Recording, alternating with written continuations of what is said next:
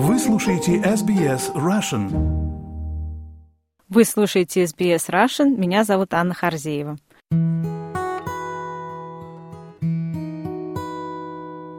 Сегодня у меня в гостях географ Борис Соловьев. Борис работал в Фонде сохранения дикой природы в Москве, а с марта 22 года живет в Сиднее. Мы поговорили о температуре океана, жизни в Австралии, жизни во время войны, а также детской мечте Бориса быть как Кусто. Но обо всем по порядку.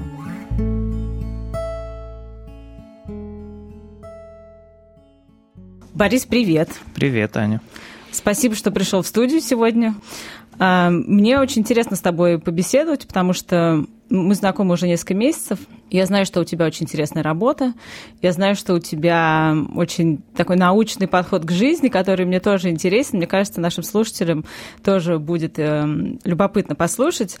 А, давай начнем с того, что ты расскажешь немного о своей работе. А, хорошо. Я географ, по образованию. И географ, наверное, это самое лучшее описание того, чем я занимаюсь в целом. А, хотя работы у меня за последние 10-15 лет были разные.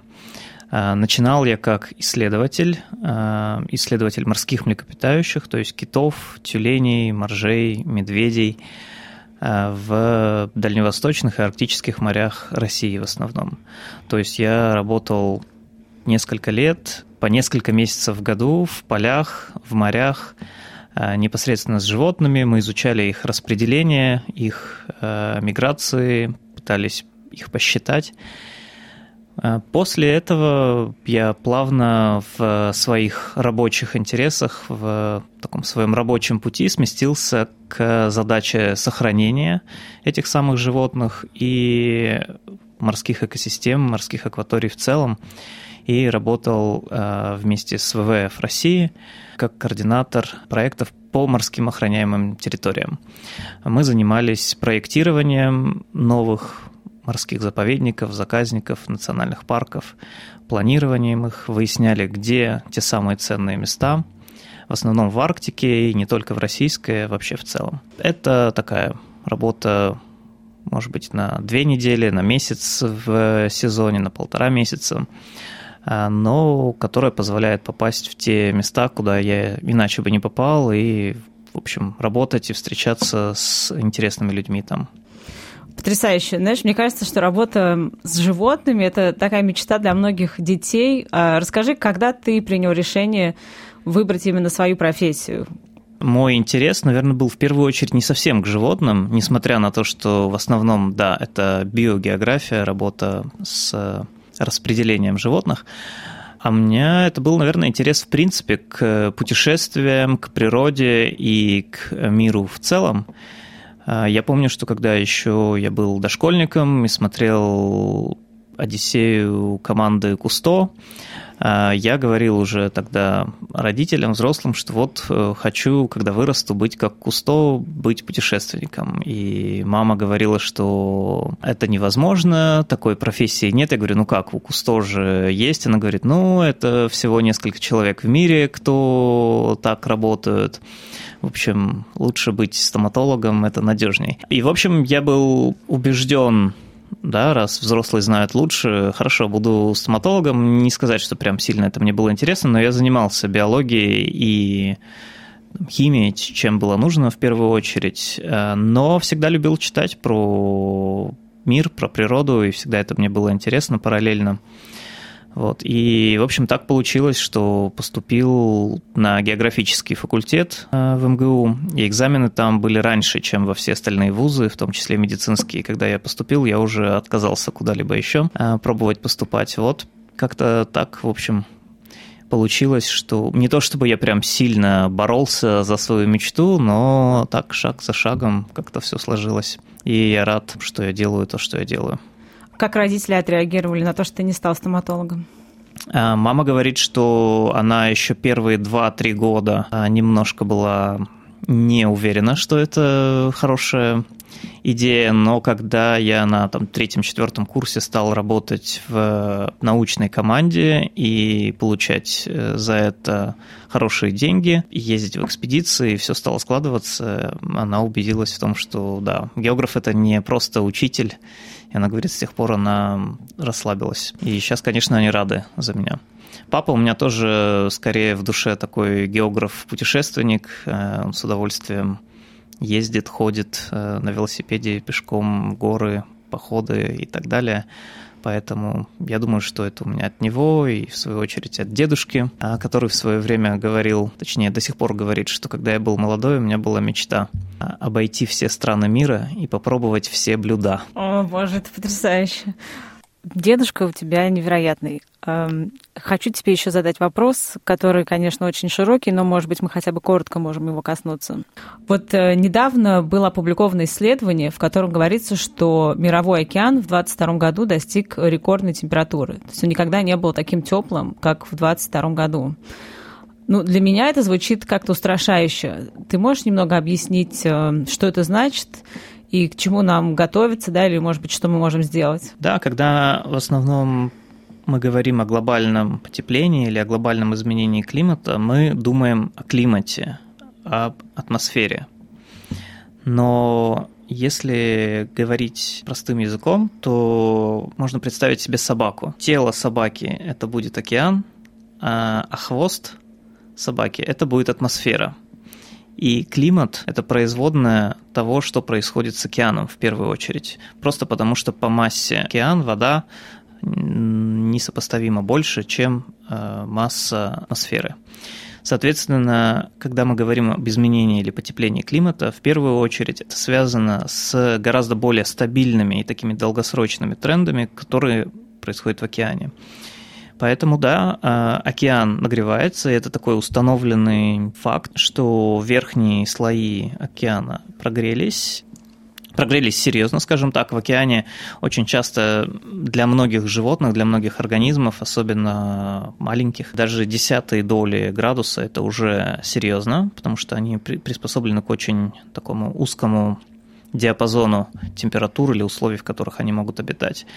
И изменение температуры это означает изменение всего режима циркуляции в океане, ведь э, все, что у нас есть, климат, это все вот производное течений, э, отклонение этих течений, динамики в океане. Самые известные примеры это вот э, Эль-Ниньо, Ля-Нинья. И это означает, что расшатывается вот эта вся система климатическая, и поэтому есть такое образное, опять же, выражение, что климат в первую очередь не становится более теплым, хотя и если в среднем по планете и это верно, он становится более нервным, э, он становится менее предсказуемым, менее стабильным и, соответственно, более рискованным для человека и, соответственно, для всех э, остальных живых существ. Что это означает для нас? Это означает, что, ну, например, в Австралии недавно была тоже опубликована карта, э, в 30-х годах в Квинсленде значительная часть домов будет нестрахуема их будет невозможно застраховать, э, просто потому что риск э, различных неблагоприятных климатических явлений будет слишком высоким. Э, повысится количество таких домов и здесь, в штате, где мы живем, но особенно в, на севере Австралии. И это же касается районов, где проживают еще сотни миллионов человек. В основном это как раз бедные страны, расположенные вдоль экватора, где э, станет невозможно или очень сложно вести сельское хозяйство, где станет сложно просто проживать, где станет сложно, и это все уже текущие проблемы, но через ближайшие 10-15 лет э, выйдет еще на совершенно новый уровень. Это означает, что больше будут людей голодать, э, умирать, и искать э, мест, куда можно переселиться в поисках лучшей жизни. Проблемы климата и изменения климата в меньшей степени затрагивают страны умеренного пояса, затрагивают и там, конечно, но в меньшей степени. И поэтому, в общем-то, в мире до сих пор правительства тех стран, которые как раз должны бы что-то сделать для изменения ситуации, они довольно, ну, относительно спокойно смотрят на происходящее, потому что надеются на то, что это не будет для них такой большой проблемой, для них и для их стран, как э, для наиболее бедных стран. Ты можешь посоветовать, э, что мы можем сделать, допустим, какое-то одно небольшое действие, которое каждый из нас может сделать, чтобы как-то улучшить ситуацию? Да, самое первое, что можно сделать, это посмотреть на то, как я потребляю, насколько много вещей я покупаю, которые мне не нужны. Э, может быть, я иду в магазин и каждый сезон обновляю себе гардероб. Нужно ли это? А, может быть, лучше купить какую-то одну вещь хорошего качества, которая прослужит мне долгое время. Или поменяться с кем-то этой же самой одеждой, если она быстро надоедает, но еще хорошая. Потому что каждая произведенная вещь – это либо хлопок, а значит, это там, тысячи литров воды, потраченной на орошение, это химикаты, которые были потрачены на производство этого хлопка, это, это значит земли, которые занимаются, энергия, которая вырабатывается на, на производство и так далее. Продукты – то же самое. Посмотреть э, все ли, что мы покупаем, все ли, что мы готовим, э, мы едим действительно, или у нас много выбрасывается. Опять же, это такие вещи, связанные с сокращением потребления, обычно означают еще и выгоды для бюджета семейного, это не только для природы. Просто более трети всего произведенного продовольствия в мире оканчивает свой путь не у нас в желудках, а на свалке – по всей этой цепочке идут значительные потери. Австралия, кстати, одна из стран с самым высоким уровнем производства отходов на душу населения.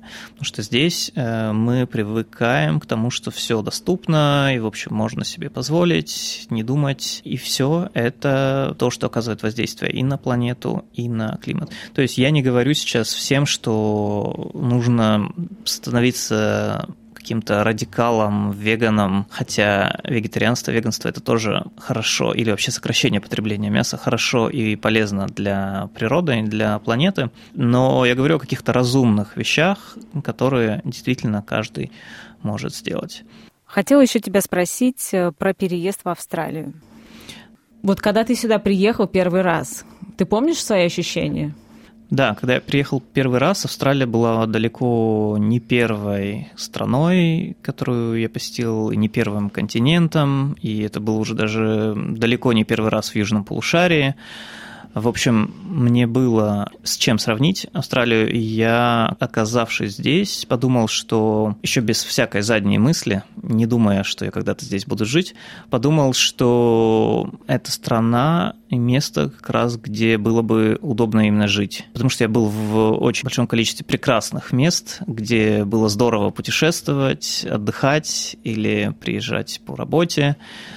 А, но я знал, что, например, жить я бы там не хотел остаться. И когда я приехал сюда, то я понял, что да, с точки зрения климата, людей, которые здесь живут, устройства жизни в целом, общества, экономики, удобства и так далее, что это как раз такой, наверное, лучший для меня баланс. И потом, когда все сложилось так, что появилась возможность здесь жить, я думаю, что много раз за этот год, э, читая или слыша, или разговаривая с друзьями, которые в этом году разъехались из России по всему миру и по-разному справляются с этим переездом, много раз ловил себя на мысли о том, что как же здорово, что я нахожусь именно в том месте, где я бы и хотел бы быть. Если бы мне сейчас предложили на выбор любое другое место в мире, э, я бы все равно выбрал Сидней. Здорово. Потому что 24 февраля мы все живем с целым ворохом э, эмоций, которых мы никогда не думали, что мы испытаем, да, то есть э, я думаю, что никто из нас не ожидал, что мы будем жить такое время, и, э, да, там как бы и боль, и страх, и, и отвращение, и и тоска, и все, что, все, что можно. Да, у каждого, наверное, свой набор. Скажи, пожалуйста, как ты справляешься э, со, со всеми этими эмоциями, если для тебя это актуально? Да, я, наверное, ну, во-первых, я, наверное, в целом менее эмоциональный человек, чем моя жена, например. Также. Э, но во многом подготовило то, что эта ситуация все-таки она не на пустом месте началась, и, в общем, все последние годы было видно, к чему все идет и куда все да, катится. Второе, я с детства был знаком с э, беженцами и людьми, которые были свидетелями войны и каких-то серьезных таких потрясений вживую. Я слышал все эти истории и потом очень много читал и общался, в том числе через э, НКО в Москве с беженцами или через церковь. Э, в которой мы были, куда тоже приезжали э, беженцы, и знал все эти истории, опять же, из э, первых рук, и следил вообще за тем, что происходит в мире. Просто для многих это стало шоком, когда люди жили мирную, нормальную жизнь, да, и никогда не думали о том, что вообще это возможно, или о том, что война или какие-то проблемы – это где-то далеко. Наверное, я знал всегда о том, что война есть, она рядом, и это не было чем-то чужим. Поэтому, когда это случилось э, в России, конечно, до конца не верилось, но это не было концом света или чем-то таким экстраординарным. Вот. И потом, понятно, что война в Европе, да, никто не, не ожидал, э, что, что именно в Европе она будет. Э, потому что, опять же, все привыкли, что это где-то там у них э, Ближний Восток, э, Африка или еще что-то. Соответственно, такое же отношение к беженцам, когда люди пытаются помочь бегущим сейчас от войны в Украине – всеми силами. И опять же, те беженцы, в том числе с теми, с которыми я общался из других регионов, они говорят, почему нам э, так не помогали 5 лет назад или 10 лет назад, почему для нас все закрыто, и ни правительство, ни люди не открывают границы. Э, то есть наверное, что помогало, помогало и помогает как-то с этой ситуацией жить нынешней, это знание напрямую о том, что это не что-то уникальное, что случилось в мире. Сложность, наверное, основная в том, что это твоя страна, а на этот раз агрессор. И не просто твое правительство воюет, но еще и твои люди из, из общества, да, я не говорю, что у меня из друзей э, много воюют, но все равно ты слышишь, да, это те люди, с которыми ты пересекался в жизни эм, как-то, и, может быть, на улицах ходил на одних и тех же, и они теперь не то чтобы поддерживают войну, но они ее пытаются оправдать. И для себя, и ты понимаешь, что психологически, да, если ты живешь там, то ты будешь пытаться с этим сжиться и пытаться ее оправдать. Но все равно это, это очень э, странно и трудно это как-то принять. Угу. Знаешь, я хочу немножечко сейчас э, вернуться к более прозаичным вещам. Да, например, вот перед началом нашего интервью ты мне подарил пакетик адыгейской соли, да, который ты сам сделал. Спасибо тебе большое. Э, расскажи, пожалуйста, вот в плане еды в Сиднее, какие для тебя были открытия и чего тебе, может быть, не хватает, почему ты скучаешь или что ты готовишь из домашнего, например? В плане еды вообще культуры Сидней для меня это как раз вот э, отличное место, несмотря на то, что Австралия так далеко от всего остального мира, здесь, в Австралии, этот весь остальной мир собрался. И можно просто от магазина к магазину или от кафе к ресторану идти и открывать э, эти самые разные страны и миры. Поэтому весь этот год, э, что мы живем здесь, мы продолжаем наши путешествия и исследования а еда – это на самом деле просто такая концентрация э, культуры, как раз той же самой географии и истории э, каждого народа. Ну, не, не могу сказать, что чего-то не хватает. Скорее, здесь, наоборот, всего больше, и все, что нужно, что особенно как-то там связано с э, домом, это, оказывается, здесь можно найти, но вот в случае с адыгейским сыром и адыгейской солью, казалось бы, совсем уж такими специалитетами, как оказалось, их а, несложно совершенно сделать, и мы теперь уже делаем сами и адыгейский сыр, и адыгейскую соль. Спасибо большое. И скажи, пожалуйста, напоследок, ты себя ощущаешь кусто сейчас? Сейчас э, нет, потому что моя работа в основном сейчас такая, скорее, менеджерская и аналитическая. Я работаю за компьютером, либо работаю с людьми, но несколько раз э, за все последние годы я ловил себя на мысли, что вот э, я смотрел эти фильмы или читал книги о том, как они ставят спутниковые передатчики на китов, например, или ходят, идут на лодке Зодиак, которая называется такая надувная. И я тоже хожу на этой самой лодке, тоже ставлю спутниковые передатчики на китов, их там фотографирую э, для дальнейших каких-то исследований и так далее. То есть какое-то время спустя я обнаружил, что да, как раз моя мечта осуществилась. Здорово. Борис, спасибо тебе большое, э, что пришел сегодня. Очень интересное интервью. Надеюсь, что мы с тобой будем еще в дальнейшем разговаривать на разные темы уже более подробно. Хорошо, спасибо.